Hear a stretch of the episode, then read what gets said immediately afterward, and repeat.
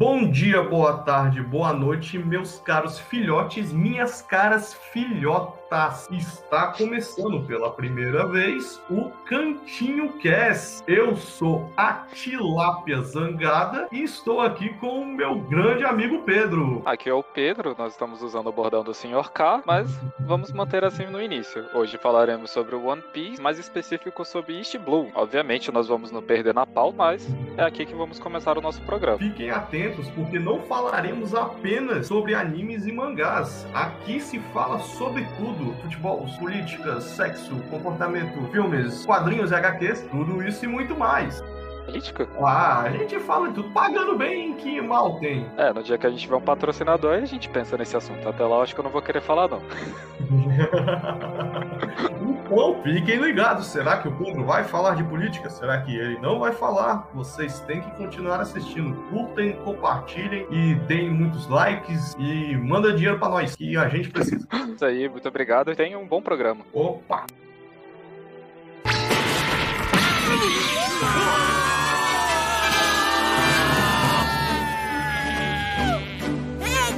Marcelo Gomes!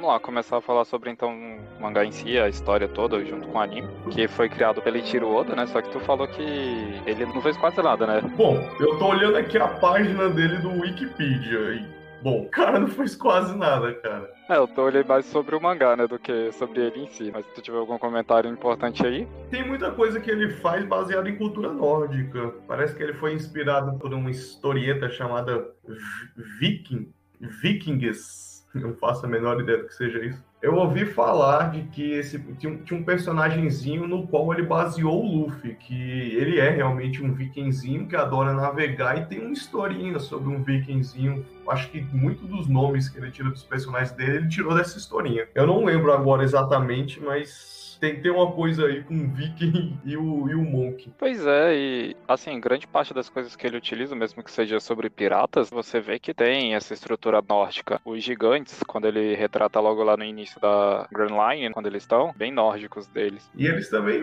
é, machado, né? O estilo de armadura deles é realmente, não, não tem como fugir muito. É, isso é uma verdade. O mangá completa mais de 10 anos, né, que a gente tá aqui. O próprio anime, o mangá de 97, o anime é de 99, e é, é 10 anos, não, 20 anos. E Nossa.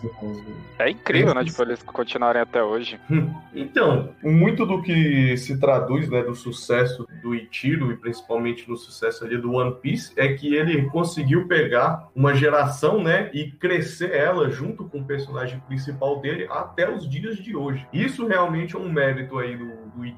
Pois é, chega até a ser estranho, né? As pessoas da, da nossa idade, né, hoje, começam a ler o mangá ou ver o anime. Os primeiros arcos é bem infantil, né? Chega a ser até um pouco complicado de assistir. Nossa, irmãozinho, cara, se você fala isso, eu já, eu já fico com um nervoso, cara, de ver a temporada do Baratier, mano. Que porra chata, velho. É muito idiota, cara. Nossa. É, o meu é porque eu comecei realmente na minha infância assistindo, né? Ele tava lançando ainda essa temporada do Baratier, então eu evolui bastante junto com o anime. Pra mim tá, tá realmente bem na memória, né? Eu acho que eu não, não conseguiria reassistir, não. No entanto, eu vejo algumas pesquisas aí de, de opinião da galera, que dá muita opinião, e realmente, cara, as primeiras temporadas, geralmente os arcos de apresentação dos personagens, eu acho que o único que se salva ali gigante é o da Nami. Acho que é o único arco de, de apresentação do personagem que fica bom. Tecnicamente, o da, o da Robin também é bom, mas é porque é o arco de Alabasta, que por si só é um bom arco. Ela foi introduzida nesse arco, mas ela, ela foi no embalo. É, isso é verdade. O arco de Alabasta, a gente já começa a ter uma trama um pouco mais séria. Antes, por mais situações agravantes, né, que a gente tinha no, no anime, como sangue, corte, algumas situações raras, o anime ainda era bem bobinho, né? A gente ainda tem essa característica bem infantil no anime. Mas em Alabasta a gente começa a ter essa teoria mais profunda do mundo, sobre os poligrifos, a própria Robin está atrás, né? Que na verdade ela não tá trabalhando para os caras, ela tem uma, um outro interesse. Aí você começa a ver uma trama um pouco mais fundamentada dentro do desenho. Sim, e o que realmente vai abrir ali para começar realmente a história ali dos, dos chapéus de palha, né? Porque eles depois desse arco que eles vão direto para Grand Line, quer dizer, eu acho que eles já estão na Grand Line nessa hora. É, exatamente quando eles entram na Grand Line, que é o que é o novo mundo, né? Não, não ainda não é o novo mundo, mas é o mar mais perigoso de todos. Você tem Isso. que se mover de ilha em ilha, é tudo muito difícil, é tudo muito complicado. Aí tem que ter aquelas bússolas, porque a, a bússola normal não funciona, então começa a ter realmente uma, uma dificuldade maior dentro do, da própria viagem deles. Sim. Então, vamos começar a falar, né, dos nossos Bugiwara. que eu não faço ideia se significa chapéu de palha em japonês, mas é o que eles falam, como eles se nomenclaturam na linguagem original. Mugiwara é, é literalmente chapéu de palha, tanto é que eles chamam o Luffy no, no desenho de Mugiwara no Luffy, né? O chapéu uhum. de palha do Luffy. Então acho que sim, aí eles traduzem, a, acho que principalmente pela bandeira, né? A, a bandeira não, né? A vela da, do barco deles, é, uhum. por ser uma, um pirata com chapéu de palha. Aí generaliza para todo mundo do, do barco, mesmo que só o Luffy use. Ah, mas o bando do chapéu de palha, faz sentido, né? Principalmente porque ele desenha o símbolo no barco, como você acabou de dizer. É que fica aquele, aquela bandeira bem ridícula que é engraçado no início até. Ele desenha uma na Labum também, né? Tem que lembrar que a Labum tá pintada com o símbolo do chapéu de palha. Verdade, não lembrava dessa parte não, mas é verdade. então nós começamos aí, né? No começo do, do mangá, com um pirata muito desastrado que se lança ao mar dentro de um barril só Deus sabe o porquê. Então, é. um, barril, um barril encontrado né, no meio do mar eu não, eu não lembro agora se é um navio da Marinha que estava sendo que estava sendo sa saqueado pelo bando da Alvira, a mais bela dos mares, ou se né, o bando da Alvira achou esse, esse barril que saqueava um navio da Marinha. Se eu bem me lembro, eles achavam que o barril estava cheio de rum, ou então cheio de alguma bebida. E aí é. o Luffy sai de dentro e começa a aventura do nosso querido Monkey D. Luffy. É, isso aí é bem, bem característico mesmo, né? Que ele, ele sempre começa numa, numa situação inusitada. Todos os arcos dele começam de um jeito bem inusitado, né? Isso aí foi exatamente isso. Ele se lança ao mar. Não explicam ainda nesse momento, né? Mas ele não pode afundar no mar, né? No, no primeiro momento. É até uma parte engraçada, né? Do desenho, né? Todos eles têm esses poderes que é descrito ao decorrer da história, mas em nenhum, em nenhum deles eles podem de fato ficar na presença do mar, né? Que senão eles enfraquecem e não conseguem nadar. Então, para os nossos ouvintes, se você assiste One Piece, se você já assistiu One Piece, está pensando em assistir One Piece, cara, releve muito tudo que o Oda fala nesse desenho, porque cara, ou o mangá, é assim, ele pode e ele não pode, tem a ver com o mar, a água, às vezes, às vezes foda-se como o Pedro falou, né? Nosso querido protagonista Monkey D. Luffy, ele comeu a Gumo Gumo no Mi? Isso. Que é a fruta da borracha, que torna ele ou um ser de borracha, ou dá poderes de borracha, ou então coisas relacionadas à borracha, ou o poder do elemento da borracha, eu não sei. Existem horas que ele é de borracha e aí o corpo dele é de borracha. Ou às vezes ele é de borracha, mas o corpo dele é humano. Ou às vezes ele controla, às vezes ele apanha, às vezes ele não apanha, às vezes dói, às vezes vezes não dói, corta, não corta, é um inferno. Não leve em consideração, ele é o, o pirata da borracha e o que aparece na história você leva em consideração.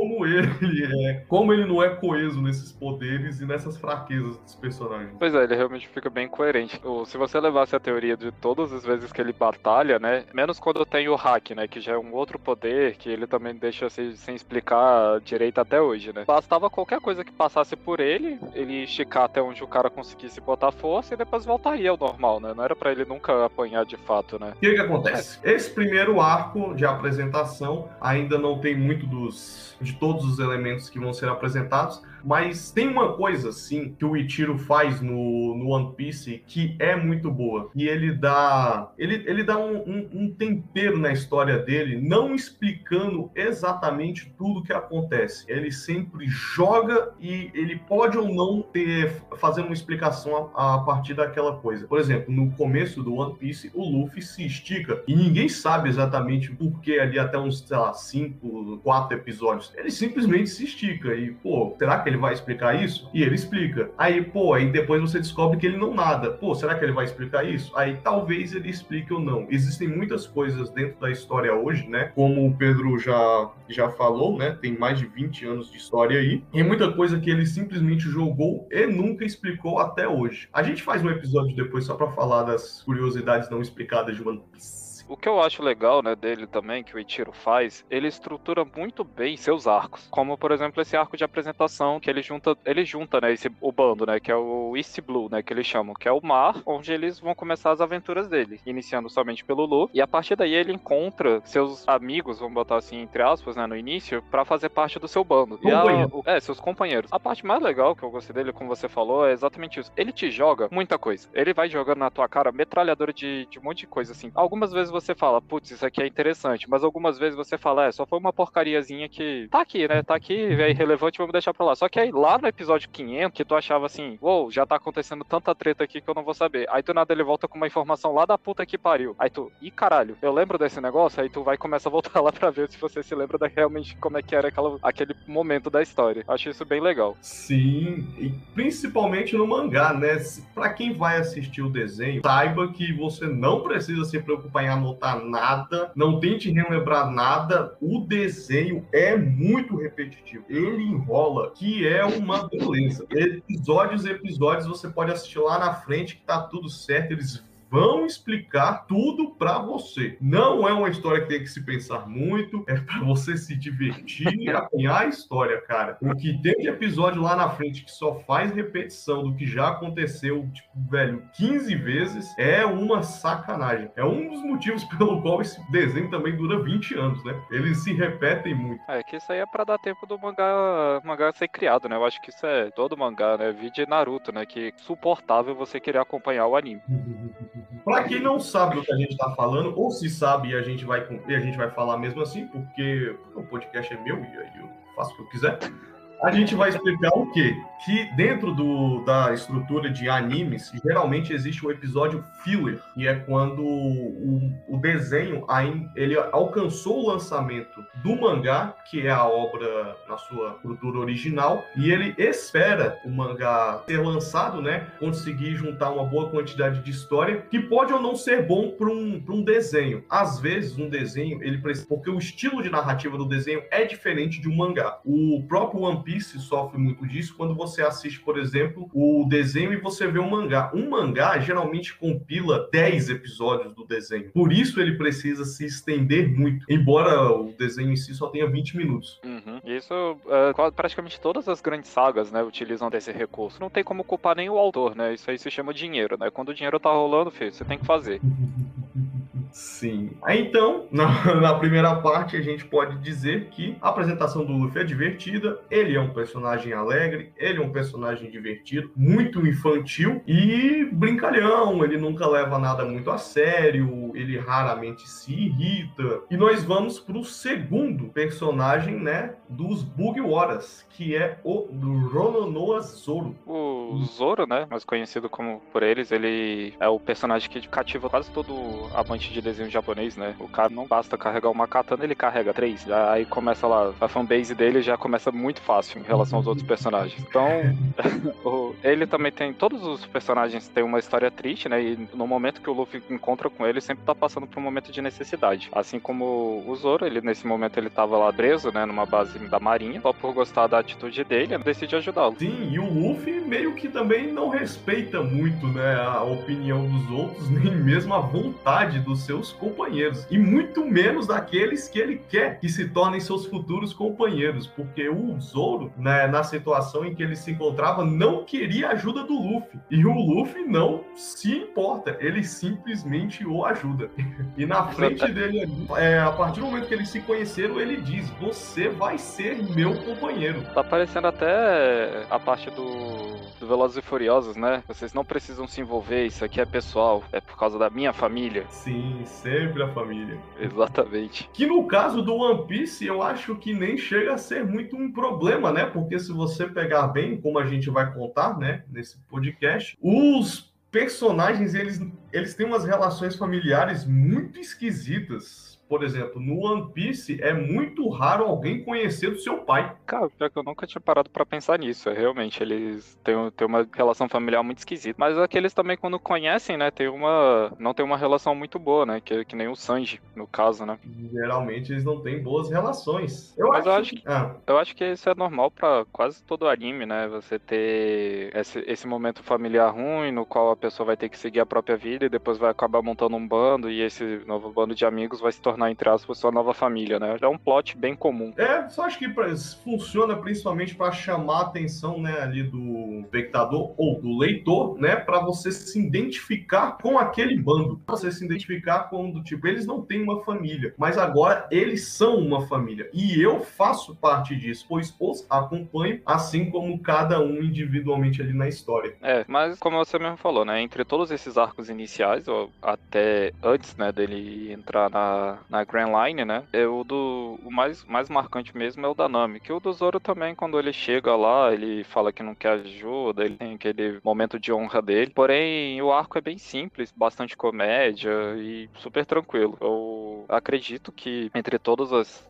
tramas, né, que teve nesse início, o da Nami realmente foi o, foi o que começou a ter um pouco mais de complexidade, né, vamos dizer assim. Sim. E você veja bem como o Ichiro, ele, ele realmente pensa ali em certos aspectos da história dele. A partir do momento que o Luffy encontra o Zoro, que está preso, né, e o liberta na cabeça dele sem fazer absolutamente nada de errado, ele começa com o seu conflito com a Marinha, né? E depois vai escalonando até se tornar um inimigo do próprio governo mundial. O que também demonstra todo o desprezo dele por autoridades e regras. Então, quando ele liberta o seu companheiro Zoro, eles se tornam fugitivos, assim conhecidos Capitão Luffy e o seu imediato, seu primeiro imediato Roronoa Zoro, que até então era um caçador de piratas. Veja você. Ah, e além desse momento, né, como a gente ressaltou anteriormente, já tem um personagem aí que ele ajuda, que é o menininho lá que começou a trabalhar na marinha, que ele acredita nessa parte toda do governo, e o Luffy também ajuda ele. Nosso querido Kobe, Kobe o Isso. Medroso. Só que ele ainda continua acreditando no, em todo o sistema, mesmo com a injustiça que aconteceu com o Zoro. E a evolução, que quando você pensa, pô, legal, é só mais um, um personagem que ele ajudou ali, e lá na frente, sei lá quantos episódios na frente, aparece a criatura de novo lá na história, movimentando a história. movimentando a história, impactando na grande guerra, na primeira grande guerra, que durou um, que durou apenas, sei lá, dois mangás. tipo isso. O arco foi realmente o melhor arco até hoje. Ah, de longe pra mim é um dos melhores arcos, porque tem um dos meus personagens favoritos do One Piece. Na verdade, tem dois, que é o vice-almirante Garp e o nosso querido Barba Branca. Eu acho que esse aí tá no coração de todo mundo, né? Que já leu a série. Sim, personagens muito bons. E eu- no- quando chegarmos né, nesses personagens, à medida que a gente for avançando na história, eu vou ressaltar um ponto muito interessante de por que são os personagens realmente mais gostáveis, são os personagens mais identificáveis dentro dessa história. Mas vamos nos concentrar aqui em West Blue primeiro, né? E avançar aqui no bando do Chapéu de Palha. Exatamente. Segundo personagem, né, que eu acho que ingressa ao, O bando a- ao bando, né, do Mugiwara, é a Nami. Me corrija Ah, se tá errado. Porque eu tô, tô usando tudo da parte da minha memória, como eu falei. Eu acho que esses arcos iniciais eu prefiro manter na cabeça e não reassistir, né? Que nem eu fui fazer com Star Wars. Eu acabei estragando minha experiência. A Nami é o- ela pertence ao segundo arco, né? Quer Sim. dizer, a- o segundo personagem que entra é o Bano. E ela teve a história realmente marcante, né? Que ela começou só como uma, uma pilantra, né? Apareceu, né? Como se fosse ajudar eles, mas depois engana o Luffy e o Zoro e falava que era do bando do. Esqueci o nome do cara lá do palhaço. do palhaço. Ah, é do, do Bug. Bug É, palhaço. do, Buck Palhaço. E começa toda desavença na cidade, canhão explodindo, batalha acontecendo. Aí o Buck tenta se mostrar importante porque ele já foi do bando do Goldie Roger. E vai tendo várias tretas aí. Ah, sim, muito importante agora que você ressaltou, o nosso primeiro, realmente, o nosso primeiro vilão da história de One Piece, que é Bug o Palhaço, que também, também é o primeiro vilão que comeu uma fruta do diabo, a Barabara no Mi. Que é a fruta dos pedaços. Como eu já disse sobre os poderes de One Piece, relevem qualquer coisa que tenha relação com essa fruta, a fruta dos pedaços dá a ele o poder ou a habilidade ou a força ou a, a divindade de se dividir. Ele pode dividir o seu corpo indefinidamente e não sofre com isso. Ele é até agora, né, na história, ele realmente se demonstrou invulnerável a golpes de a golpes cortantes. Nada realmente pode cortar ele, porque ele simplesmente se divide. É, Embora no momento da história ele porque ele voa, você não venha me encher a droga do saco. Ele voa e ponto. É, tem certas coisas que a gente só aceita, né? É mais fácil. Simplesmente aceito. Mas o Luffy consegue derrotar ele, né, com aquele humor todo dele e, e com a ajuda da Nami, né, que vê ali no Luffy algum re- resquício de bondade e inocência, embora o Luffy seja um pirata e a Nami odeie piratas. Esse é outro ponto bem interessante também, né? Do como ele cria esse bando, pra- porque praticamente todos os personagens que ingressam no bando dele não gostam de pirata. Eu acredito que só teve um que não tinha problema com piratas, que é o último personagem a ingressar, que é o Brook, né? Que ele era um pirata.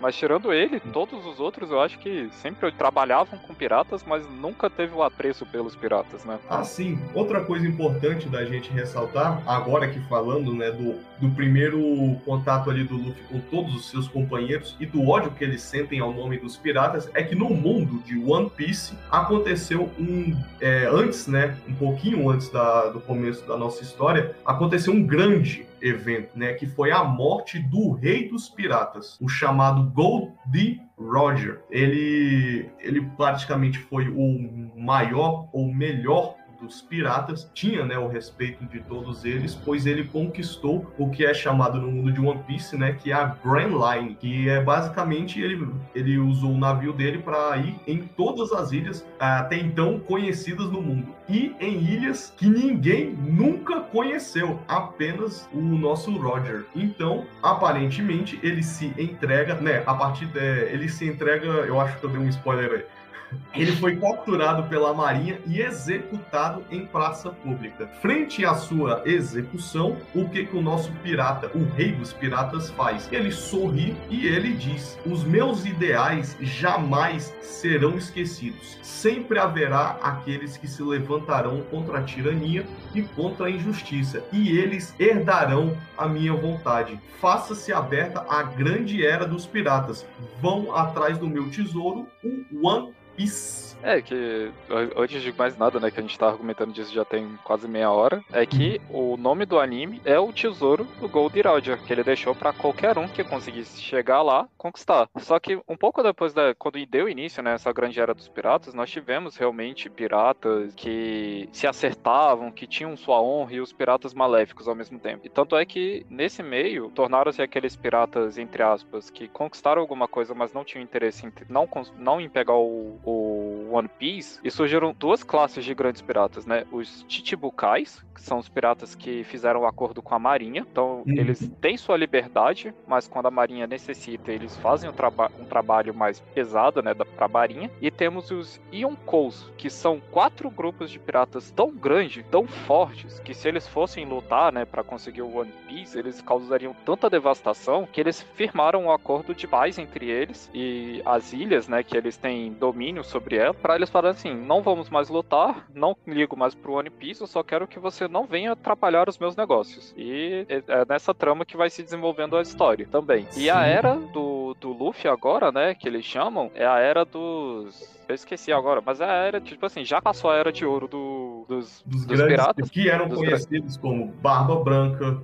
Goldie Roger, é, Kaido, Big Mom, o D. Shebek, que foi, que foi capturado pelo Gold D. Roger, junto com com, na época, né, com o Comodoro Garp, eu não lembro Uhum. qual era a patente dele na época, mas eu acho que era, eu acho que era, não lembro não. E foi daí que surgiu, né, os nossos Shichibukais, que foi quando o Roger ajudou um, um, um oficial da marinha a capturar um bando de piratas que tava passando dos limites ali. Tá demais, baixa a bola. Exatamente, porque a gente tem essa, essa vertente, né? Lá temos os piratas que cometem atrocidades, mas temos os piratas que só querem a liberdade. Né? Eles não são contra algumas ações do governo, mas eles só estão em busca da sua, do seu livre-arbítrio em si, que é o que acontece basicamente com o Luffy, né? O bando do Luffy. Ele só quer o livre-arbítrio para conseguir pegar o One Piece e se declarar o rei dos piratas. Ele não quer mais nada do que isso. Sim, o título de rei dos piratas não significa nada para ele. A única coisa que importa pro Luffy é ser livre. E como o rei dos piratas é a pessoa mais livre do mundo, ele quer, ele quer procurar esse título. Não pelo título em si, mas pela recompensa que ele traz. Exatamente. E o outro ponto, aí junto com o Luffy, né? É, eu, eu, realmente não lembro aqui a, como é que ele é o título né, dessa nova geração, mas é uma geração desgraçada, onde tipo. Ah, sim, é a, é a, pior geração. Eles chamam eles de a é. pior geração que.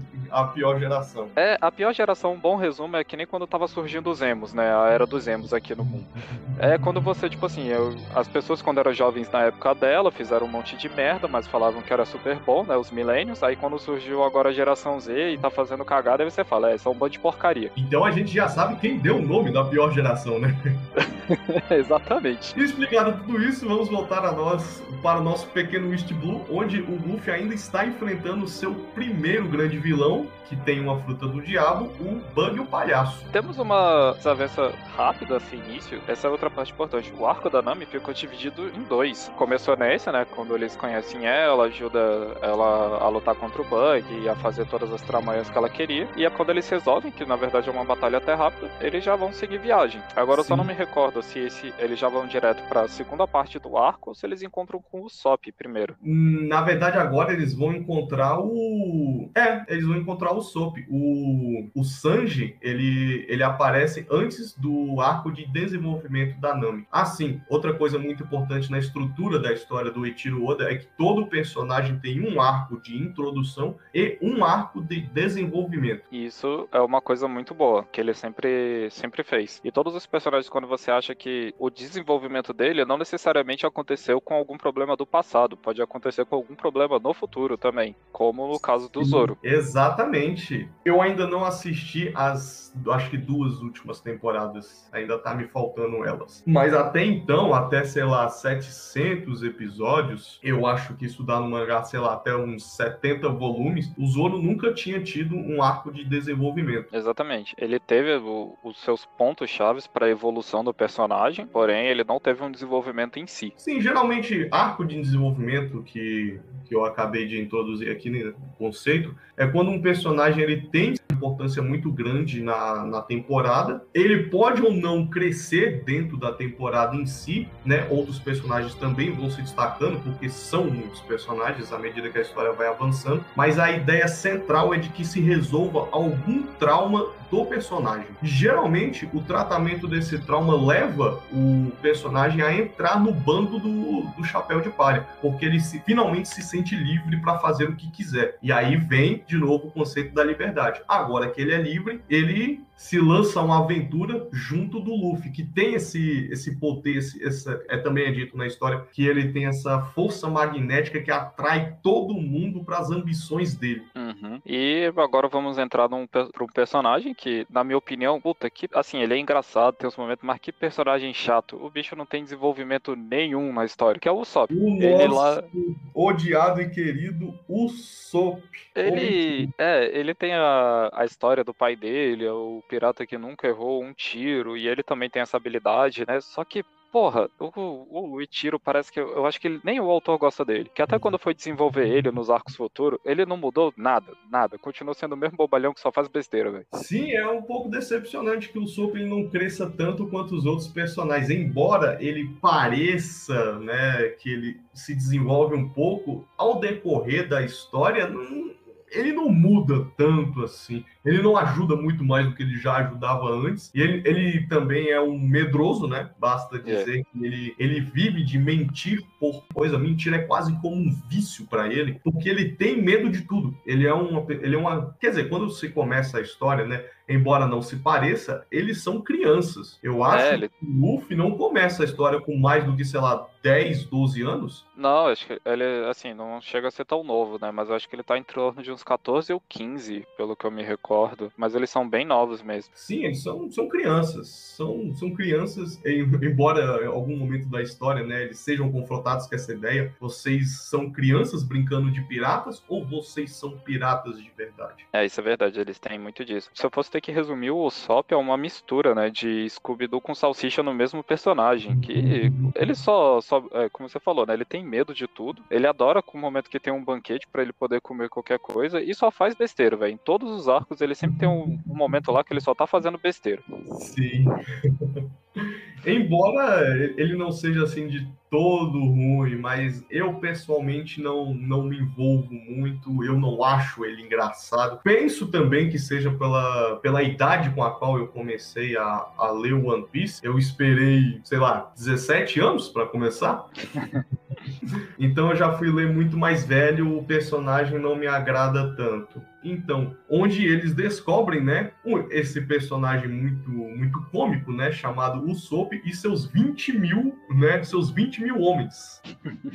Descobrimos, né, não, não alguns, não muitas horas depois, que é uma grande mentira. O Usopp é um mentiroso crônico e tudo que ele faz é mentir. Embora as mentiras dele sejam um agrado a uma moça rica, né, nessa ilha que está doente e, portanto, não pode sair, né, da sua residência. Então ele vive de ficar contando contos, né? Ele diz que enfrenta gigantes e como ele navegava e aos olhos dela ele era sim um pirata, o melhor pirata do mundo, né? É, que aí isso tem uma parte bem legal, né, de todos os de todos os integrantes da, caraca, toda vez eu erro a palavra que eu até agora já ia falar tribo, da, ah, da tripulação do, é, do ah, bando, sim, da tripulação. tripulação do Chapéu de Palha. É, tripulação do Chapéu de Palha, porque todos eles, por mais que você vê em algum momento eles parecendo fazer algo ruim, é, aquela não é a primeira intenção deles. Eles estão sempre com alguma intenção, normalmente mais bondosa, né, por trás do, das ações que eles estão cometendo agora. Aí ele conta essas mentiras exatamente para poder conseguir entreter, né, essa menina que tá doente, não consegue sair da ilha e que posteriormente a gente descobre que essa doença dela foi proposital. Sim, nós vamos descobrir ainda uma trama de um certo pirata que se fez de mordomo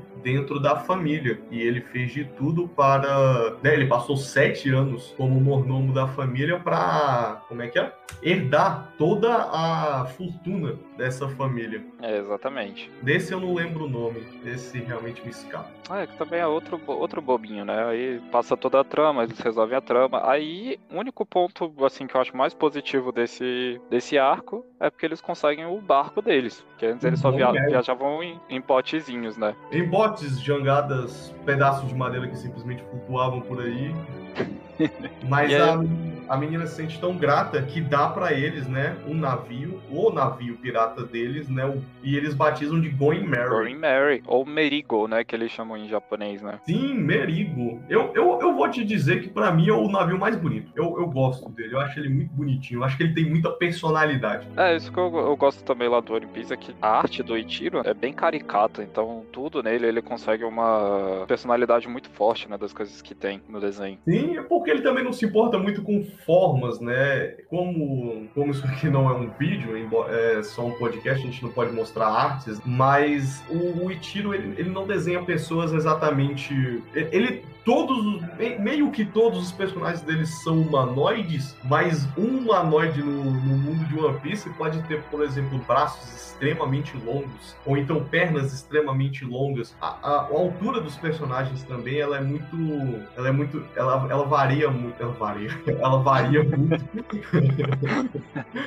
Então, o que é, o que é, por exemplo, a gente sabe que no nosso mundo, uma pessoa muito, muito, muito, muito alta, a ponto de ser esquisito de alta, tem que 2 metros e 30. É, exatamente. No mundo de One Piece, ter 2 metros é, é brincadeira. O próprio Gold D tinha mais de 3 metros. Pois é, é realmente bem bizarro. Quando você vê também os, os almirantes, né, da marinha, todos eles, né, com certeza tem mais de 3 metros fácil ali. É, é, um, é um ponto também que pessoas mais altas geralmente, geralmente ou elas são grandes bobões ou elas realmente são realmente inacreditavelmente mais fortes do que os nossos personagens padrões. E isso é aquela coisa que a gente acha que pode entregar a gente, mas é só a característica que ele deu pro desenho, realmente. Então, até o momento não teve uma explicação disso, né? Sim, é exatamente. Ele nunca explicou realmente por que as pessoas são tão grandes ou podem chegar a ficar tão grandes. Bom, aí ele conseguiu o navio. O segundo, o próximo personagem que entra o, a equipe deles é o Sanji. Ih, o Sanji, nosso o melhor cozinheiro do mundo. Isso é outra parte agora cômica, né, que a gente esqueceu. Todas essas buscas, né, dos personagens e esse foco do porquê o, o Luffy ele vira e fala que você vai participar da minha tripulação e caguei pra sua opinião, é porque ele tá procurando pessoas que façam, possam compor essa tripulação de uma forma útil, como o Zoro, ele é o imediato, a Nami é a navegadora,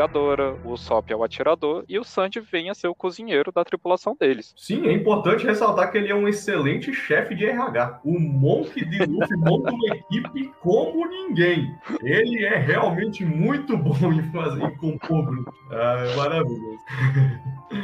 nessa parte da história, não tem exatamente uma trama, né, na conquista pro o Sanji entrar na tripulação dele, que ele só faz uma passagem rasa da, da história dele, falando que ele foi largado, o chefe do, do barco restaurante adotou É, ele, treinou é, ele. que, que, que ficou né, numa ilha, na, na verdade perdeu uma perna por ele, era conhecido por ser um, o melhor chutador de todos os tempos, eu não faço ideia de como é que é o, como é, que é o nome de um, de um lutador que só usa, que só usa as pernas. Ah, era o melhor pernista de, de todos os tempos. E ele salva o nosso pequeno Sanji sacrificando uma das pernas dele. E Hum. quando o Sanji vai perguntar por quê, né? Porque ele fez isso, é porque o Sanji tem um sonho. Ele tem um sonho de ver um mar onde todos os peixes, onde todos os, todos os animais marinhos e frutos do mar se encontrem. E esse é o maior sonho de um cozinheiro. Exatamente, que eles chamam de o All Blue, né? Que é a junção de todos os mares da, dessa terra criada pelo Etiro, né? Sim. Aí eles. É... Ah, sim, outro ponto muito importante, né, sobre o caráter, sobre a cultura do Sanji, é que quando esse pirata salva ele, eles ficam numa ilha durante muito, muito, muito tempo. E nessa ilha eles passam muita fome. E uma vez que eles são resgatados dessa ilha, o Sanji promete que toda vez que alguém na frente dele passar fome, essa, ele fará um prato de comida para essa pessoa. Ele jamais verá alguém passando fome e não vai ajudar. E isso foi uma das coisas que mais tocou o Luffy, né, na hora que ele tava tentando, porque o Sanji ele é bem irritadiço, né, só tinha interesse, mostrava aquele interesse dele de querer ficar dando em cima de todas as mulheres que ele via pela frente, mas essa atitude dele de sempre querer ajudar a pessoa que tá faminta foi algo que realmente ajudou, né, o Luffy querer botar ele na, na tripulação. Uhum. E aí é, eles são atacados, né? Porque todo arco de todo personagem tem que ter um conflito pelo pirata Don Creek, que era conhecido como o maior pirata de, de West Blue. Foi para o destino do nosso é, protagonista, a Grand Line, e lá ele teve toda a sua frota destruída, na verdade, pelo, por um único golpe de um Shichibukai, conhecido como Mihawk Olhos de Gavião. Maior espadachim da história do Eiichiro até o momento. História do Itiro. E aí se confronta também com um dos objetivos do Zoro, que agora faz sentido contar, que ele quer ser o maior espadachim do mundo. Uma promessa que ele fez a uma, eu vou dizer que é uma colega, é, uma colega de treino dele que morreu e ela também queria ser uma grande espadachim. Porém, pelo preconceito dela ser mulher, ela jamais realizaria esse sonho. Quando ela É. morre, o Zoro é, meio que herda esse sonho dela. Uhum. Agora, juntando tanto esse, esse momento, né? São vários pontos dentro da história que é bom também gente ressaltar, que é uma coisa legal que Ichiro mostra. Principalmente por ele ser uma história muito antiga, né? Então ele já passou por várias décadas do mundo, do, do mundo real, né? Vamos dizer assim. Onde ele cita né, esses preconceitos e essas conquistas que cada um pode ter, né? No caso dessa amiga do Zoro, que ela, por ser mulher, ela não conseguiria ser uma espadachim de verdade. Nem ser necessariamente a melhor, mas ser uma espadachim de verdade. E no Japão, eles tinham esse preconceito muito grande, né, na época. E o outro é que praticamente todo mundo da tripulação do, do Luffy quer ser o melhor em alguma coisa do mundo, né? Ele quer ser o melhor pirata do mundo, o Zoro quer ser o melhor espadachim, o Sop quer ser o melhor atirador, o Sanji o melhor cozinheiro, e assim por diante, né? A Nami é a A melhor Nami navegadora. é a maior cartógrafa do mundo. Ela não só é uma navegadora, como ela tem uma excelente habilidade de cartografia. E, portanto, ela quer fazer um mapa de todas as ilhas que existem no mundo. Exatamente. Então a gente tem esses. O motivo deles se juntarem com o Luffy também tá vinculado aos seus desejos pessoais, né? Que é tipo querer ser o melhor em alguma coisa no mundo. grandes, grandes objetivos, né? Quase que impossíveis. Exatamente. E assim vai se desenvolvendo quase mil, acho que mais de mil capítulos, né, de, de história atualmente.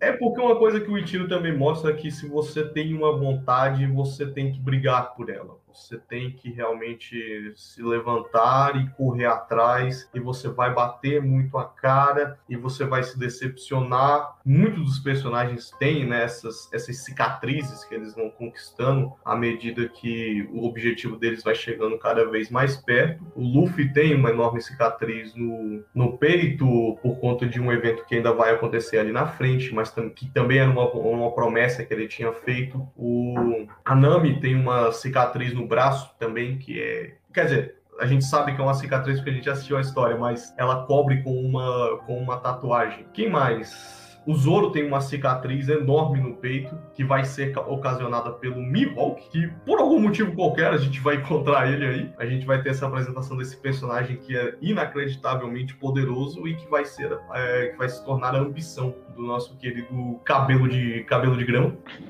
e que ele também é conhecido como o homem, quer dizer, o pirata de uma tripulação só, né? Que sempre viaja ele num barquinho sentado, né? Com. Tipo com. Esqueci o nome, do parasol, né? É, é, é, é, isso.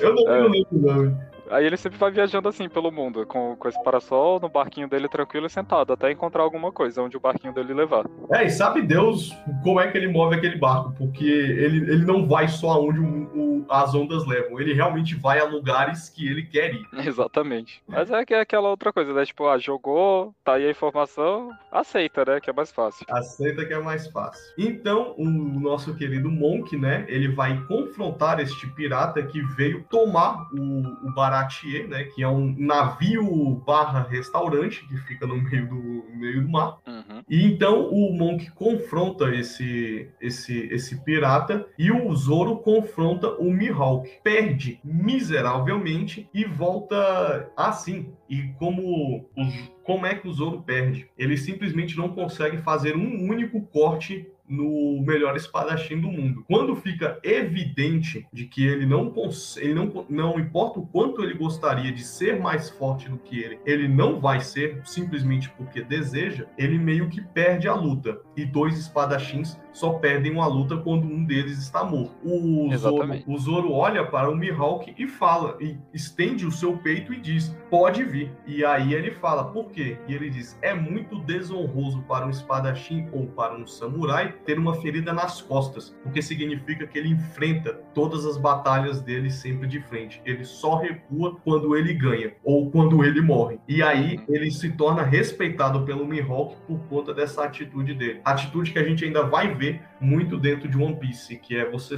é, esse lance de você não ter ferido nas costas, enfrentar tudo sempre de frente. Exatamente. E que isso também é provado pelo nosso excelentíssimo Barba Branca na Guerra dos Melhores. Sim, exatamente. O Barba Branca não possui nenhuma cicatriz nas costas, e além de ter morrido de pé, que é outra. Assim, falando nesse quesito de morrer de pé, existe um ponto dentro da agora eu não lembro se é na cultura japonesa, eu não lembro se é na. Ah, é, é uma história, né? Que. Como é que é o nome céu? Existe um gatum, eu vou chamar de gatum. É basicamente o Robin Hood asiático. Mais na frente, eu ia ficar de contar essa história um pouco mais na frente com mais detalhes, mas eu vou contar mesmo lá na frente com mais detalhes. Eu só vou dar um, uma palhinha agora, como a gente fala aqui em Brasília. É, existia né, essa história de um gatuno que dava dos, roubava dos ricos para dar para os pobres. E aí, um soberano fica muito chateado com ele e ele condena esse gatuno a morrer em um ba... É um barril? Não, é um panelão gigante de óleo fervente, junto do seu filho, porque ele queria eliminar, né, toda a linhagem desse cara, que a gente também vai ver com o Gold Roger, que teve, assim, a sua linhagem completa, pelo menos tentaram eliminar completamente a linhagem dele. E aí, ele, ao ser fervido nesse barril, ele morre em pé, segurando seu filho no alto, para que ele não sofresse a mesma punição que ele. De novo, porque a gente também vai ver isso no One Piece, um filho não deve carregar né, os pecados do seu pai. Porra, que massa. Legal, não é? O One Piece é. Ele é muito cheio desse, desses detalhezinhos. O próprio Soap, quando ele começa, ele mente muito e o Oda ele, ele aproveita para mostrar, né, o problema de você mentir muito. E aí você uhum. tem a história, né, do menino que gritava lobo. O Soap Sim. é completamente baseado nesse conto. É. Então, após eles encontrarem com o Sanji, o, o, segundo ponto dentro do arco é que eles vê toda essa trama da, da Nami. A ilha de origem da Nami, eles vão para lá, descobrem que a ilha tá dominada por piratas tritões e que eles, na verdade, é, tratam muito mal realmente todo o povo, né, da, da ilha. E descobrimos que a, a Nami também, como vários outros personagens, não tem pais, né? Ela é uhum. é adotada por uma ex-integrante da marinha, uma ex-militar, e que ela cuidava dela, né? Até, agora eu não lembro se era essa ex-militar ou se era a outra, foi morta pelo bando dos tritões. Sim, é a mãe adotiva dela. Ela morre pelas mãos do. Como é que é o nome? Do Tritão? É, o Tritão ah. lá, eu só não, não, lembro o nome dele agora. Sim, ele. Ah, sim, esse ponto, porque o arco da Nami ele é realmente tão bom e ele é tão legal. Ele dá uma sensação tão tão tenebrosa na história que a morte né, da mãe adotiva da Nami é feita na frente das filhas. O. Ai, cara, quase veio o nome dele. o Tritão, ele atira na cara da mulher, na frente das filhas e na frente de todo mundo. Uhum. É muito. É, é, é, assim, é um, é um turnover ali do. Da, da. Meu Deus do céu, esqueci de novo. Calma aí, eu vou, eu vou lembrar. é um turnover ali, né, do gênero do desenho que é assustador. Você vê personagens caricatos, personagens bobos e de repente um, um assassinato ali na frente da à frente de todo mundo, sem esconder nada, é muito é muito absurdo, é muito forte. Uhum. Não à toa, o trauma da Nami é um dos, dos mais adorados aí por todos os fãs de One Piece. Exatamente, ele teve um melhor desenvolvimento. Aí foi quando começou a ter o, realmente as lutas mais sérias. Começou a, na hora que é para ter, né, a trama, a, a, começa a ter um desenvolvimento realmente mais sério nos momentos que era necessário, não era só coisa boba. Sim.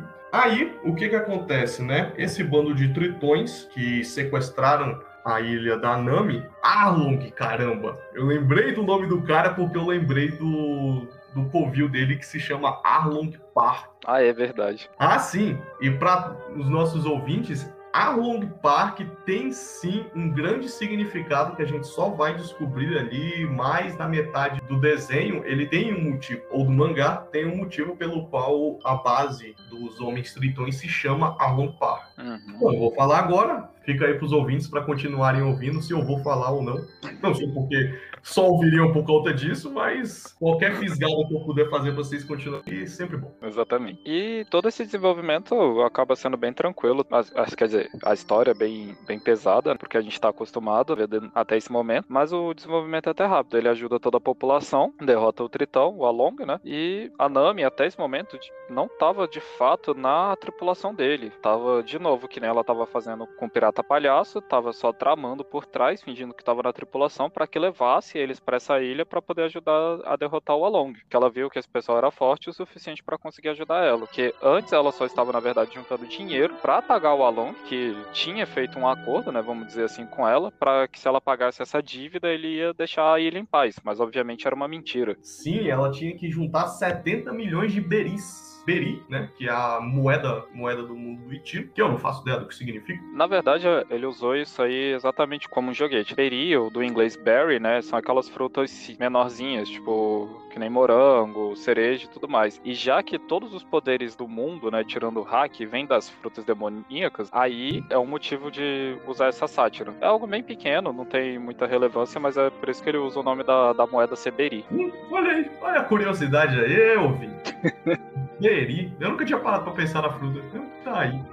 Então, é. quando a mamãe dela morre, o Arlong vê na habilidade de cartografia da Nami um potencial muito grande para ele ser o grande pirata de West Blue. E até então ele é conhecido realmente como um grande pirata em West Blue, porque ele é até protegido na marinha, porque ele molha a mão de muitos dos almirantes e vices e o caralho a quatro. Então ele é muito protegido, embora todo mundo o odeie, porque dentro do mundo de One Piece existe um preconceito muito grande contra os homens peixe. É, isso é uma parte muito importante. E nesse, nesse desenvolvimento dela, né, quando ela assume, né, pro Luffy que eles chegarem naquela ilha foi tudo um plano dela para poder ajudar ela. E ela tenta se redimir com ele, que é o momento que ela corta a tatuagem. Eu não lembro se era tipo a tatuagem, porque eu acho que na onde fica a cicatriz antigamente era o símbolo do da tripulação do Arlong. Aí ela Sim. faz exatamente esse corte para falar que não pertence mais à tripulação. E tem aquela cena emblemática, tem você encontra em qualquer lugar, que é ela sentada, chorando, com o braço enfaixado, né, onde ela fez o corte, e o chapéu de palha, que foi o Luffy que botou na cabeça dela, falando que vai resolver todos os problemas e que ela não precisa se preocupar. Ah, sim. Outro ponto muito importante é que a Nami, ela realmente gosta do chapéu de palha. Embora ela engane todo mundo, ela sempre carrega consigo uma dor enorme, porque ela não quer ninguém por perto para sofrer tudo que o Arlong joga nela. Então ela rouba o Going Mary, né, do chapéu de palha e parte para essa ilha. O Luffy, que não entende o que está acontecendo, vai para lá contra a vontade da Nami e diz: "Eu vou te ajudar". E ela fala: "Eu não quero a sua ajuda". E então ele diz: "Então eu nunca irei embora até você pedir a minha ajuda". Quando que nós é... encontramos ela nessa situação horrorosa dela se mutilando ali, né, arrancando a tatuagem da própria carne com uma faca, ele para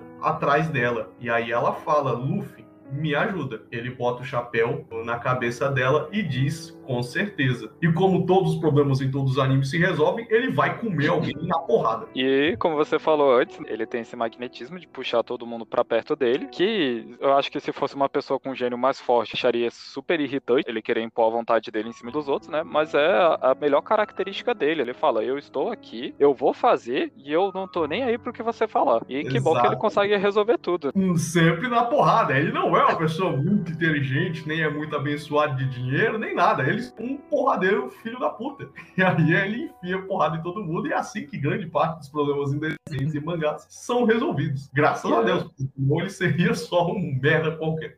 É que ele resolve assim. Aí ele, ele resolve toda essa trama, ele ajuda a vila, expulsa o Arlong e. Ele destrói o Arlong Park, é, meio que deixa o Arlong inconsciente. Sim, era um oponente realmente muito forte. E o Luffy demonstra ali né, todo o poder dele, né? Ou então todo o potencial de poder que ele ainda vai apresentar até o final do desenho. E o Arlong, ele é preso. Porque, Exatamente. Porque meio que como a Marinha meio que só fazia vista grossa por ele, não era muito difícil que eles o capturassem, eles só precisavam que ele estivesse realmente inconsciente. Então, ali, em frente a toda a destruição que aconteceu, o Luffy grita: Nami, agora você é a minha companheira. E eles simplesmente partem de navio. E aí você fica, pô, mas eles estão indo embora? O que que acontece? É porque agora que a Nami é livre, ela tem que decidir se ela vai ou não continuar no bando do Luffy. Agora que ela é livre para decidir, ela realmente decide. Ela rouba toda a vila, ela nunca perde esse hábito, ela rouba todo mundo e parte para uma grande aventura. Aí essa aventura a gente dá para literalmente a última ilha antes deles se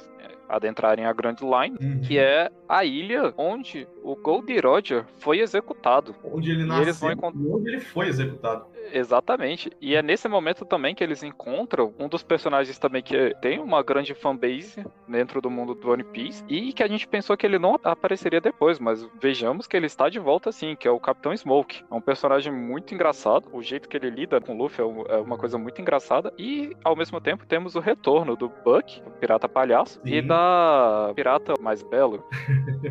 que vem ao caso de agora sim ela está mais bela. Sim, ela come uma fruta que dá a ela a habilidade de ter a pele tão escorregadia que nada consegue entrar em contato com ela. Agora sim, a Alvira é uma das piratas mais lindas do mundo, porque as rugas dela desapareceram. As rugas e a gordura, que é a parte mais engraçada. E justamente essa é uma piada no, na própria série, que ela fala, ah, eu comi a fruta. E tipo, pô, mas você tá mais linda? Ela é que as minhas rugas foram embora. A pessoa fala, né? Não que isso fosse um problema antes e, e, o que eu acho legal é que nesse momento ele começa a introduzir várias coisas para a história. A gente vê como é que a Marinha age, assim, a Marinha ao mesmo tempo que tem a parte de proteção do povo, né? Acredito que qualquer local militar tem essa parte, né? Bonita de querer ajudar o povo, proteção e tudo mais, impor regras, mas tem também a parte ruim, onde ele tem negociações, que já foi mostrada na parte do Along, onde tem a propina para manter aquela ordem no local, vamos dizer assim. E o Zoro também, que ele tenta comprar as novas espadas, que foi quando ele lutou contra o Mihawk, uma das espadas dele quebrou, porque não aguentou o golpe. E... E aí a gente descobre sobre as espadas de One Piece. Existem vários tipos de espada. E mesmo as espadas, elas têm escalas de poder. Uhum. E, a mal- e maldições também, né? Ah, sim, exatamente. Ele pega uma espada amaldiçoada. que tava até sendo vendida num preço mais barato naquelas espadas usadas, e ele simplesmente fala: se a espada não me quiser, que ela corte meu braço. E ele joga a espada pra cima e estende Uhum. o braço pra ver se a espada vai passar no braço dele. Bem, E- bem inteligente, né, pra dizer outra coisa. Assim, essa, essa ambição toda do Zoro, ela compele tanto ele a sempre tentar alcançar a grandeza, não importa o que aconteça, que é muito comum ele querer perder é, o próprio corpo para alcançar essa ambição. No entanto, pegar uma espada amaldiçoada que pode ou não arrancar ali o braço dele naquele momento. E Exatamente. vai haver outro momento onde ele vai estar preso e ele vai querer arrancar as próprias pernas. E é até engraçado que chega um momento que fala que último segundo ele é salvo, e aí ele fala, pô, mas agora levanta e vamos lutar. Ele falou, não, não posso. Uai, por quê? Porque eu cortei só metade das minhas pernas. Ele tava na metade do corte quando ele foi salvo. Aí você fica, caralho, meu irmão, o cara realmente arrancou a perna. Os plots dele são bem exagerados nesse sentido. E temos, como sempre, o Luffy fazendo besteira no, no meio dessa história toda. Ele quer conhecer o local onde o Goldenrod foi executado. Ele Cara. sobe lá em... e cai um raio nele, destrói todo Ah, o local e só ele fica vivo. Tanto o Smoke quanto o Bug, por algum motivo, odeiam um chapéu de palha. Eles querem, porque querem, cada um pelo seu motivo e a sua maneira, matar e capturar o nosso querido Bugiora. Então. O ah, Bug é porque o Luffy destruiu toda a ilha, que ele tava começando a montar o Império, que teve- foi a trama inicial da Nami. O Smoke é porque o Mugiwara é um, é um pirata, tá lá na ilha. Eu não sei, tem alguma coisa ali. O Smoke, ele, ele parece ter alguma obsessão ali no Gold G. E o nosso querido Luffy, ele tem muitas das características, né, do grande rei dos piratas. Por exemplo, nesse arco, o Bug consegue capturar o Luffy e ele vai executar o Luffy no mesmo lugar onde o rei dos piratas foi executado. E nesse momento o Luffy fala que vai ser o rei dos piratas. Sim, e ele ainda fala, né? Tipo, pô, galera, assim, desculpa, mas, velho, eu vou morrer. E aí ele sorri pra todo mundo. À medida que o Bug vai descendo a lâmina, um raio misterioso cai nos dois e não afeta o Luffy, porque o Luffy, no momento que o raio caiu, o Luffy era de borracha e borracha não é afetada pela eletricidade. É, aquele. Convém. Convém a história, vamos, vamos botar, né?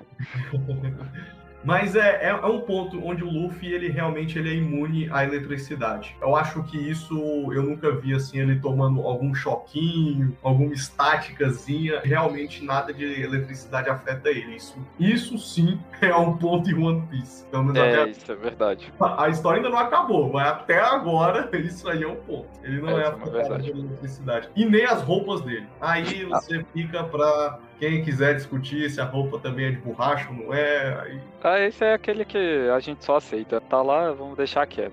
Aí é a censura, né? Aí é a censura, o Itiro tem que vender, não pode ficar botando censura de 18 anos à toa, tem que vender pra todo mundo.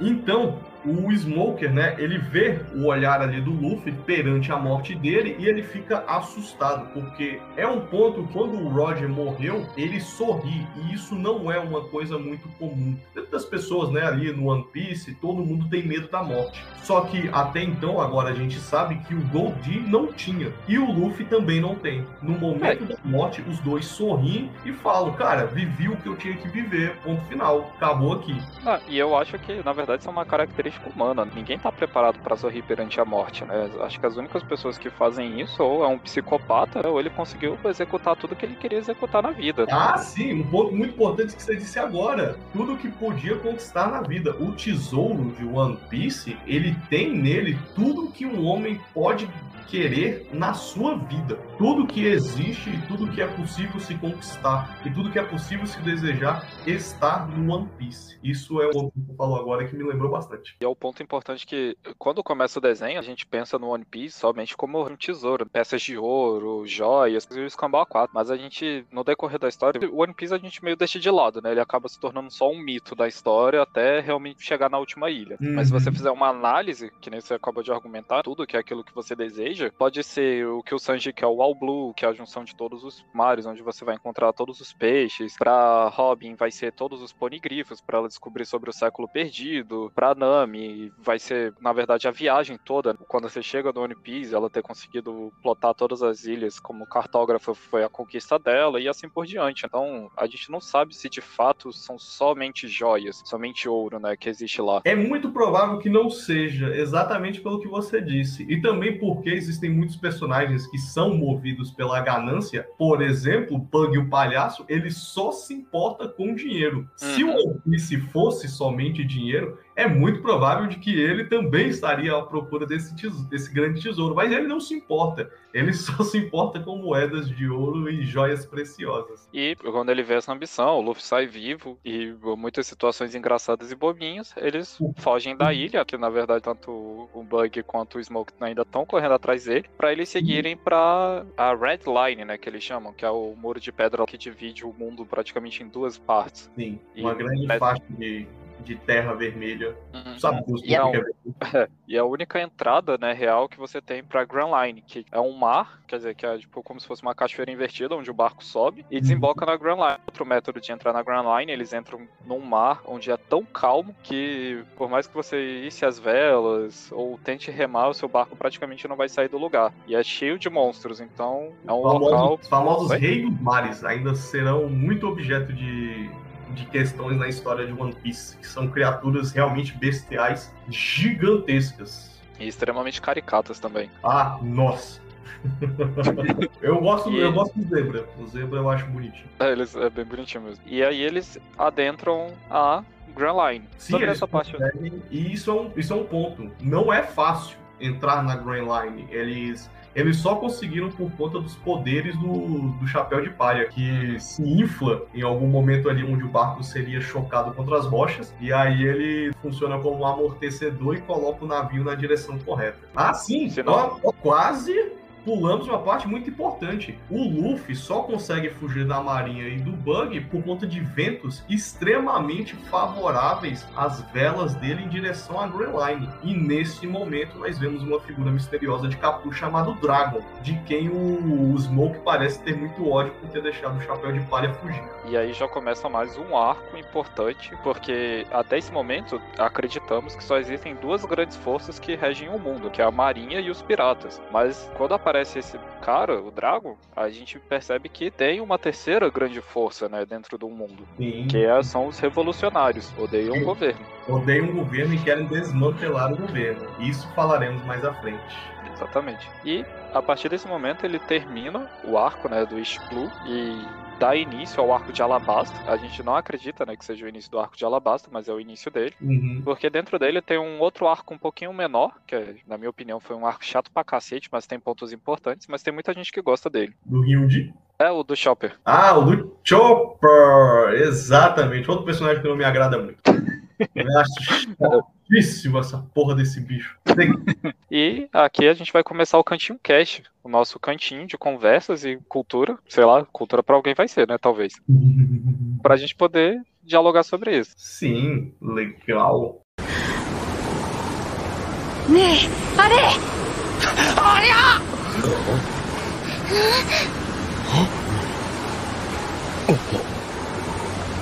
見えたぞ 見えた。レッドラインだ。